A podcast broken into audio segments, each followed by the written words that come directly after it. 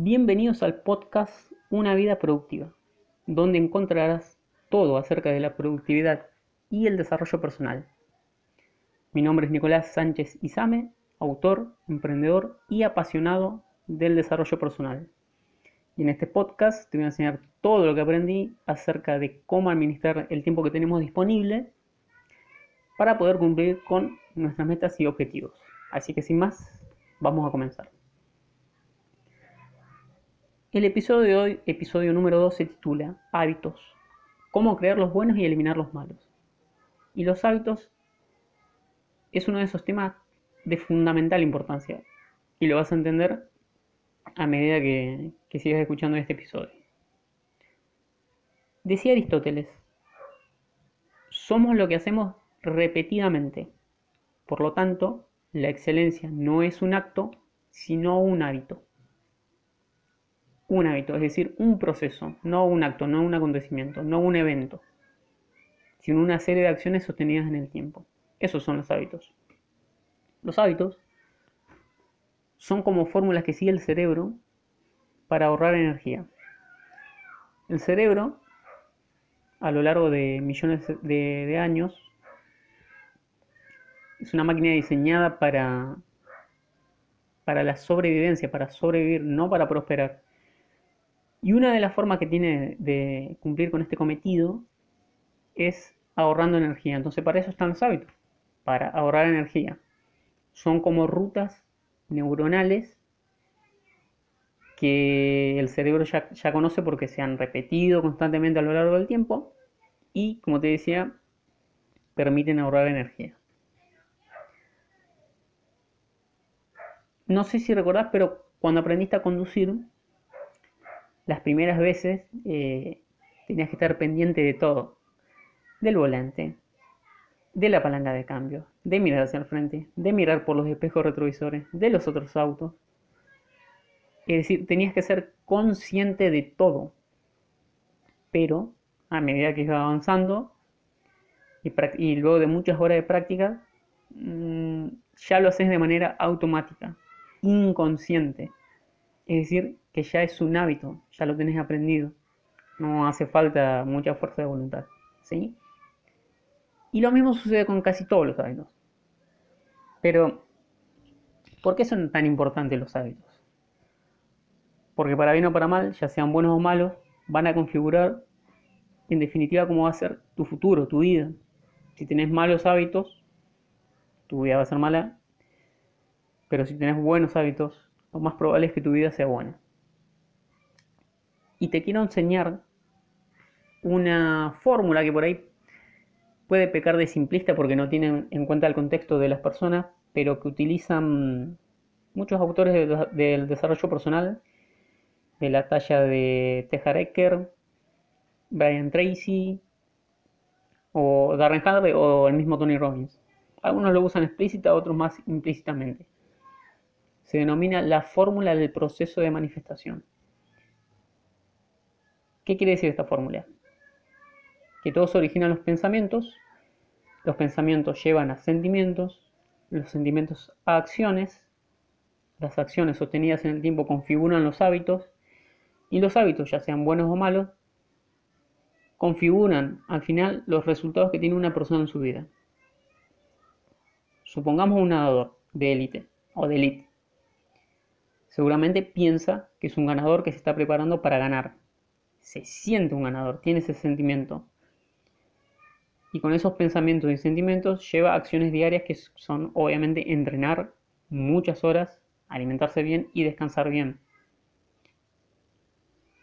Alimentarse bien, nadar y descansar ya son hábitos, porque los lleva a cabo día a día. Entonces, esos hábitos son los que configuran sus resultados, que en este caso podría ser ganar la medalla o estar en el podio o inclusive estar dentro de, los competidores que ya, ya es todo un logro. Porque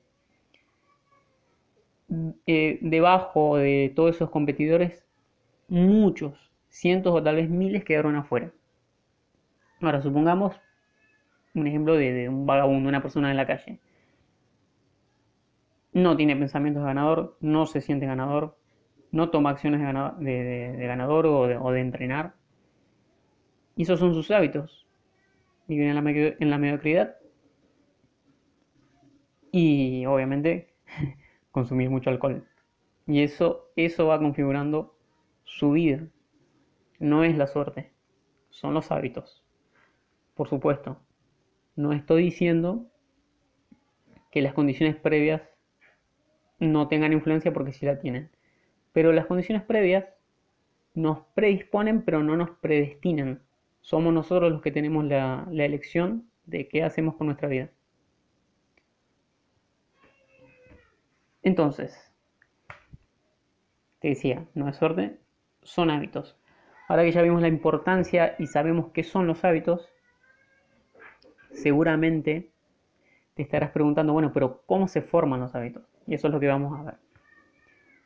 Para entender cómo se forman los hábitos, hay que entender un concepto que se denomina el bucle del hábito.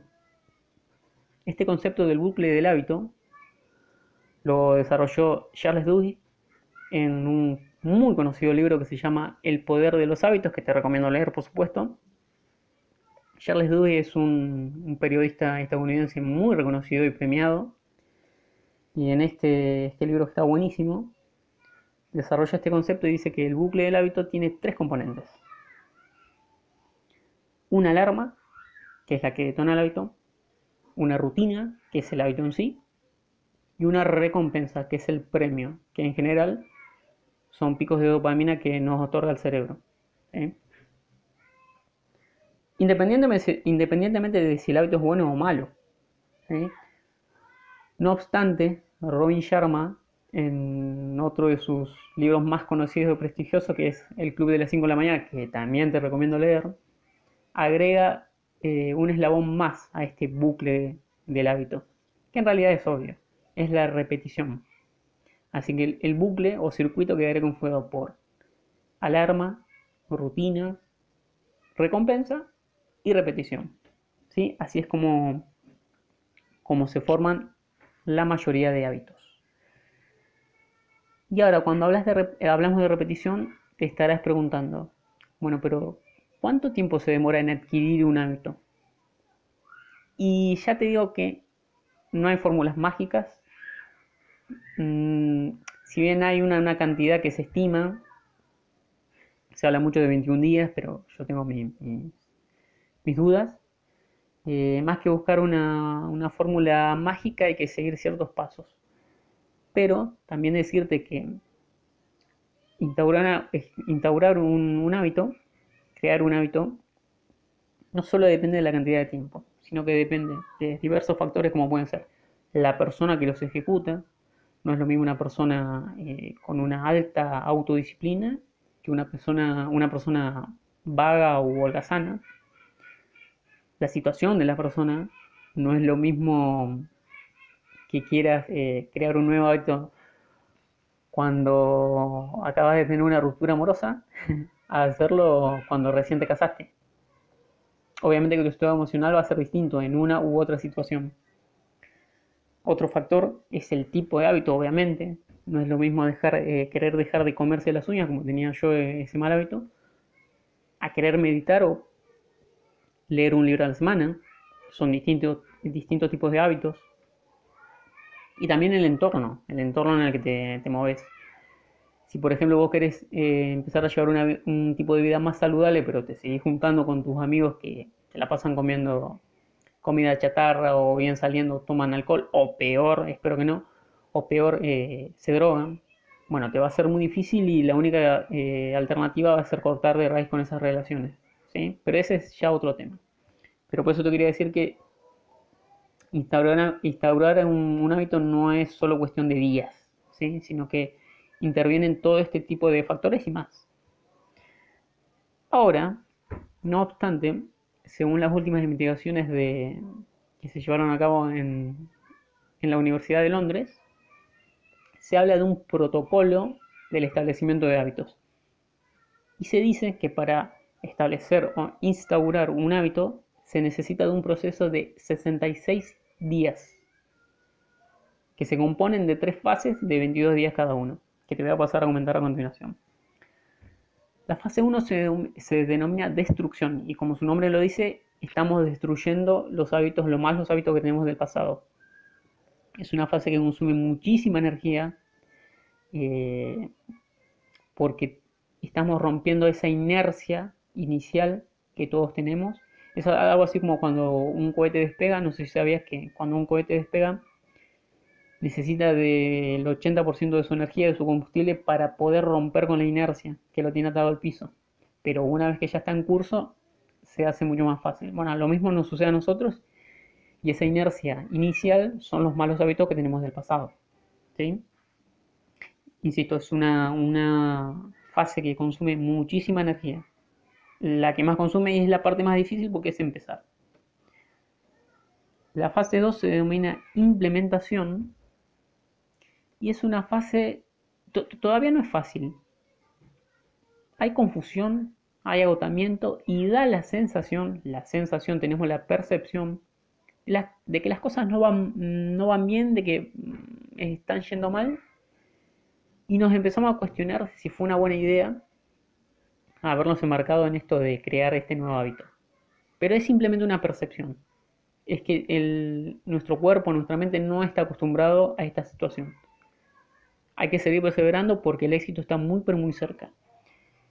Ya en la tercera fase, que se, se denomina integración, al final de la fase, ya el hábito se incorpora a nuestra persona, a nuestra identidad y no requerimos de fuerza de, voluntad. Es como el ejemplo que te comentaba de conducir. Al principio cuesta mucho, tenés que prestar mucha atención, el cerebro consume mucha energía, después te sentís un poco confundido, pero la vas cachando y ya, ya una vez que tenés el hábito lo puedes hacer inconscientemente, puedes ir charlando con un acompañante o con varios, lo haces de, de manera automática, de manera inconsciente. Esas serían las tres fases, así que si querías un número son unos 66 días, pero ten en cuenta todo esto que te dije de los factores que intervienen. Y no, no, no te centres tanto en a, ver cuántos días eh, sino en el proceso. Puede ser más, puede ser menos. Y te vas a dar cuenta, o sea, ¿cuándo te das cuenta que ya lo has adquirido? Cuando no, no necesitas fuerza de voluntad y cuando, mm, depende del hábito, pero generalmente cuando ya lo adquirís, pasa algo eh, muy significativo, que es que te es más fácil hacerlo que no hacerlo. Y te voy a dar un ejemplo. A mí me pasa con, el ejemplo de entrenar. A mí me encanta entrenar, ir al gimnasio. Entreno de, creo que los 15, 16, 17 años. Y siempre me gustó. Y por, eso no me cuesta. Eh, pero sí me sucedió en algunas ocasiones cuando, cuando estuve enfermo o por alguna otra circunstancia de no poder ir y lo sufría. Es decir, me es muy difícil no ir muy difícil, me es más fácil ir que no ir, porque ya tengo el hábito instaurado. ¿Sí? Lo mismo sucede con cualquier tipo de hábito, independientemente de si es bueno o malo. ¿Sí? Bueno, ahora que ya vimos qué son los hábitos, cómo se forman y cuánto tiempo, vamos a ver eh, dos partes más que tiene este episodio. Una es cómo crear un buen hábito y la otra es cómo eliminar un mal hábito. Así que bueno, vamos por el principio. ¿Cómo crear un buen hábito? Primero, ¿qué es un buen hábito? Un hábito es todo comportamiento que te acerque a tus metas y objetivos. Es simplemente eso, un comportamiento. ¿Cuáles podrían ser eh, buenos hábitos? Si sobre todo estás en, este, estás en este podcast de productividad y desarrollo personal. Leer, planificar, hacer deporte, alimentarte bien, madrugar, eh, reunirte con personas que tengan la misma mentalidad, etc. Para este caso en particular vamos a ver eh, un hábito que es muy importante para la productividad, que es el de madrugar. ¿sí? Vamos a tomar el ejemplo de levantarte temprano que es eh, de hecho es uno de los más difíciles también. Bueno, ¿cómo se hace para crear un hábito? Lo que hay que hacer es unir una señal, una rutina y una recompensa sobre la base de un fuerte deseo. Tiene que ser un fuerte deseo, no algo que, ah, bueno, sí, más o menos. No, no, no. Un fuerte deseo. Entonces, suponiendo que queremos madrugar, el deseo ¿qué sería el para qué. ¿Para qué te vas a levantar temprano? ¿Querés ponerte en forma? ¿Querés emprender? ¿Querés comenzar a escribir un blog? ¿Querés hacer un podcast como este? ¿Querés graduarte? ¿Querés empezar a escribir un libro? Tiene que ser algo fuerte que quieras hacer y para lo que en teoría no tengas tiempo. ¿Sí? Una vez que tengas ese deseo, para el caso que estamos viendo, vamos a poner eh, el ejemplo de madrugar para ponernos en forma. ¿sí? Ahora, la alarma. Tienes que poner un detonante que le avisa a tu cerebro que tienes que comenzar con ese hábito, que va a ser el de madrugar y hacer deporte. ¿Cuál podría ser la alarma? Bueno, simplemente dejarte la ropa eh, de ejercicio preparada, cosa que te levantes y te cambies. Otra, eh, la alarma de tu celular, tener una frase que te diga, no sé, arriba a entrenar. Colgar en el techo una frase motivadora que apenas te despierte la veas. Colocar una foto de un deportista como al que te quieras parecer, que te inspire o también colocar una foto de una persona a la que vos sabes que le encantaría que vos logres ese objetivo de, de, de ponerte en forma. Esas serían algunas, vos podés buscar las que, las que te parezcan. ¿sí? Ahora, eh, decíamos, bueno, el deseo, la alarma y la recompensa. Y acá eh, que quiero matizar, hay que tener mucho cuidado acá. Porque ¿qué sucede? ¿Qué dice Charles Dewey? que hay que autoimponerse una recompensa. Entonces, nos levantamos temprano, vamos, entrenamos, volvemos, nos duchamos. Me quiero, quiero suponer que, que después de hacer ejercicio te duchas. ¿Y qué puede hacer mucha persona? Acá es donde se pone peligrosa la cosa. Dice, bueno, como madrugué, entrené, me merezco comer lo que quiera. Grueso error grueso error, porque vas a tirar por la borda todo el esfuerzo que hiciste. ¿Sí? Esa, esa es, em, ese es el peligro de autoimponerse una recompensa. Ahora, si te vas a imponer, autoimponer una recompensa, que vaya en línea con cumplir ese objetivo. Me explico. Que tu recompensa sea comprarte ese par de zapatillas que tanto te gusta. O comprarte una musculosa, una sudadera o comprarte un cronómetro para poder entrenar. No comprarte una docena de facturas. ¿Me explico? Y otra cosa más. Las recompensas en realidad, esa, esta que te digo son autoimpuestas. Pero si vos madrugas te vas eh, y te vas a entrenar, y obviamente cuidas tu, tu alimentación, con el paso de las semanas y los meses va a llegar naturalmente la recompensa, la vida te va a recompensar. ¿Cómo? Obviamente te vas a ver mejor, te vas a sentir mejor, la ropa te va a quedar mejor y vos te vas a sentir realizado porque sabes que hay un esfuerzo detrás y estás cumpliendo con lo que, lo que dijiste que ibas a hacer. Que eso genera mucha confianza, cumplir con nuestros propios compromisos. ¿sí? Entonces la vida ya se va a encargar de, de recompensarte. Así que bueno, ¿cuál es mi, recomendación? Que si te vas a recompensar, es decir, una recompensa autoimpuesta, que te sirva para que te, te ayude, como, como, te decía, de comprarte un cronómetro, no que sea detrimente, detrimental, perdón. Y si no te lo impones, no te, no te preocupes, que si haces las cosas bien, con constancia, la vida misma se va a encargar de recompensarte. ¿Sí? Y eso sería todo eh, en cuanto a, a crear eh, un buen hábito, o en este caso el hábito de, madrugar. Vamos a ver ahora la otra cara de la moneda, que es cómo eliminar un mal hábito. En realidad las dos cosas son importantes porque a la vez que creas buenos hábitos debes eliminar o reemplazar los malos, ¿sí? Y así vas afinando tu comportamiento, ¿sí? Bueno, entonces, para eliminar un mal hábito, eh, es un proceso parecido, pero, pero tiene algunos matices. Primero, que es un mal hábito, bueno, lo opuesto a, a lo bueno, es decir, todo comportamiento que te aleja de tus objetivos, ¿sí? Eh, levantarte tarde, acostarte tarde, no hacer deporte, ser sedentario, mirar mucha televisión, sobre todo noticiero, mirar series, muchos videojuegos, mucho tiempo de ocio, eh, mu- mucho tiempo en lo que no estás produciendo, sino que estás consumiendo. Eso no te va a llevar a cumplir tus objetivos. Sobre todo si estás en este podcast que es de productividad. ¿sí? Hay que producir, no consumir. Hay una parte de consumir, por supuesto, pero hay que estar produciendo en mayor proporción a la que se consume. ¿Bien? Entonces, para eliminar hábitos hay una serie de pasos. El primero es tener fe. Y vos mira, oh, bueno, pero la fe está asociado como a un concepto místico, religioso, pero no, nada de eso. Cuando te digo fe, me refiero a que creas que es posible eliminar ese mal hábito. Porque te aseguro que si vos no te lo crees, no vas a tomar acciones. E, esto tiene que ver con, con la fórmula del proceso de manifestación.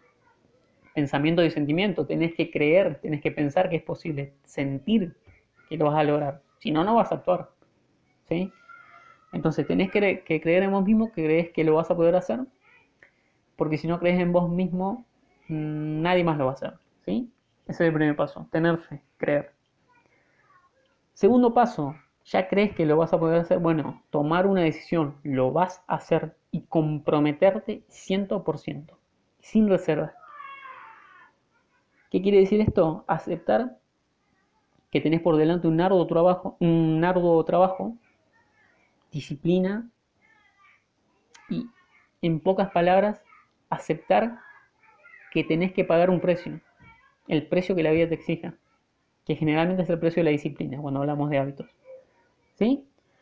Una vez que vos mismo, tomaste la decisión de que lo vas a hacer, estás 100% comprometido, si ya te pones a trabajar con el circuito, otra vez. ¿Qué es lo que vas a hacer? Bueno, primero, Tienes que hacerte consciente del mal hábito. Ah, me, me olvidé de mencionar. Eh, para este caso, vamos a ver el mal hábito de acostarse tarde. ¿sí?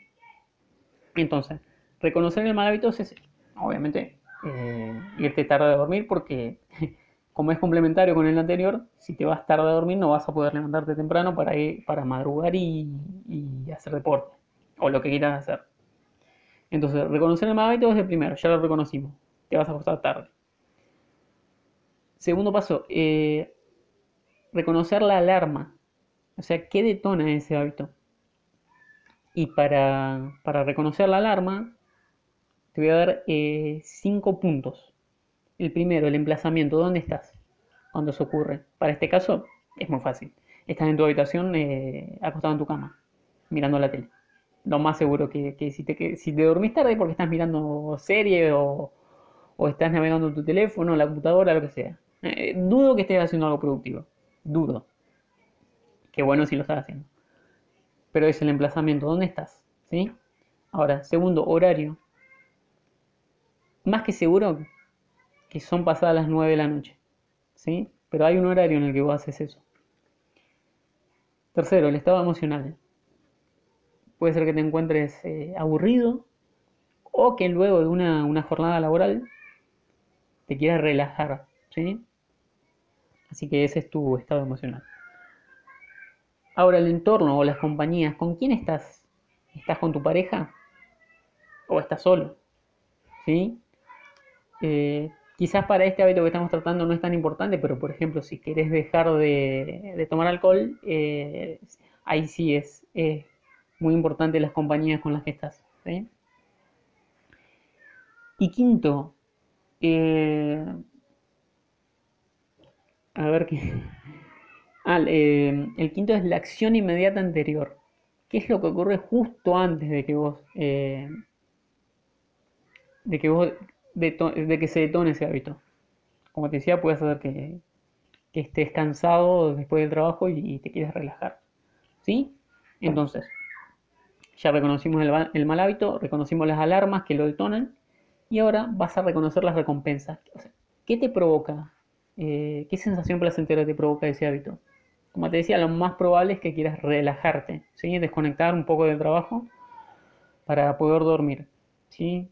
Pero justamente mirar la televisión y, las luces azules de, de los dispositivos eh, no te van a permitir dormir. Pero bueno, ese es otro tema que ya lo vamos a ver más adelante, el tema del sueño. Entonces, bueno, tenés que reconocer eh, qué recompensas te, te ofrece ese mal hábito. ¿Sí? Entonces, ya vimos eh, que tenés que tener fe, tenés que creer, tenés que tomar, tomar una decisión y comprometerte al 100%. Tenés que trabajar con el circuito del hábito, reconocer el mal hábito, la alarma y la recompensa. Y el cuarto y último paso es aislar la señal. ¿Por qué? La señal o alarma. ¿Por qué? Porque como vimos, la señal, la alarma o el detonante es el primer paso del bucle. Entonces, si vos lográs eliminarlo, o en este caso aislarlo, es muy probable o es poco probable que el, hábito se desarrolle en sí, el circuito del hábito, ¿sí? porque estás, lo estás cortando de raíz. ¿Me explico? Entonces, esto no sé si te va a gustar. ¿Qué podría hacer para aislar la señal? Que dijimos que, es acostarse tarde estando mirando la televisión.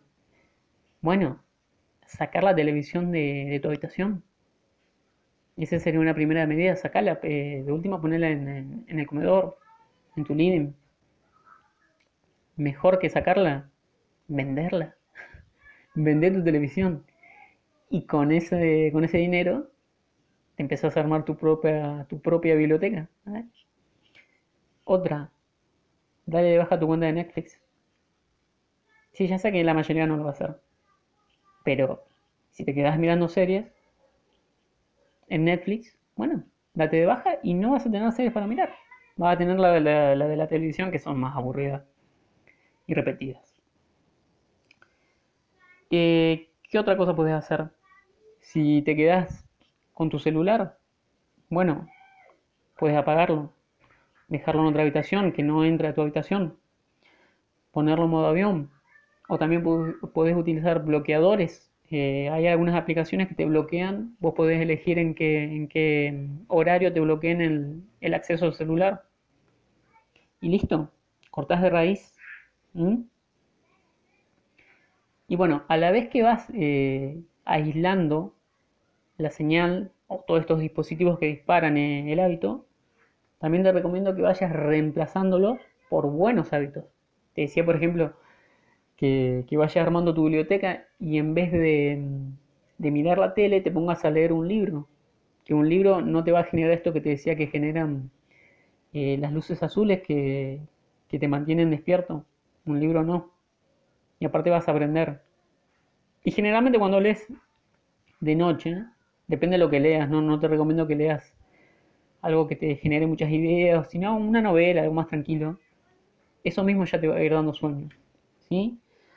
También puedes meditar, hacer respiraciones, eh, ejercicios de estiramiento, es decir, todas cosas que te vayan relajando, porque aunque vos creas que mirar eh, la televisión te relaja, puede ser que te relaje los músculos del cuerpo, pero la mente no. Incluso si miras muchas series con sangre y todo ese tipo de cosas, aunque no creas, eh, afecta al subconsciente, ¿sí? Así que, retomando, eh, una vez que aísles la señal y vayas dejando de hacer este mal hábito, trata de ir reemplazándolo por uno bueno y más positivo, ¿sí? Así que bueno, como conclusiones, eh, vimos la importancia, enorme importancia que tienen los hábitos en nuestra vida. Vimos que son lo que, los que en definitiva definen cómo va a ser nuestra vida. Vimos cómo se forman a través del bucle de, del hábito. Vimos cuánto tiempo tardan, en general 66 días. También vimos cómo crear un buen hábito, que era el, hábito de madrugar. Y vimos uno complementario, cómo eliminar lo que es el mal hábito de dormirse tarde. Y bueno, lo, que tenés que darte cuenta es que si querés tener un futuro mucho mejor, tenés que prestar atención a lo que estás haciendo en el presente. ¿Sí? Tus hábitos presentes te van a decir cómo va a ser tu futuro. Fíjate si son buenos, fíjate si son positivos, fíjate si te están llevando hacia donde vos querés ir. Y si no, vas a tener que cambiarlo. en este episodio te di, te mucha información para que puedas hacerlo. Así que bueno, eso es todo. Espero haberte ayudado. Espero sobre todo que pongas en práctica todo lo que te he comentado, que me dejes tus comentarios y por supuesto te espero en el próximo capítulo. Chao.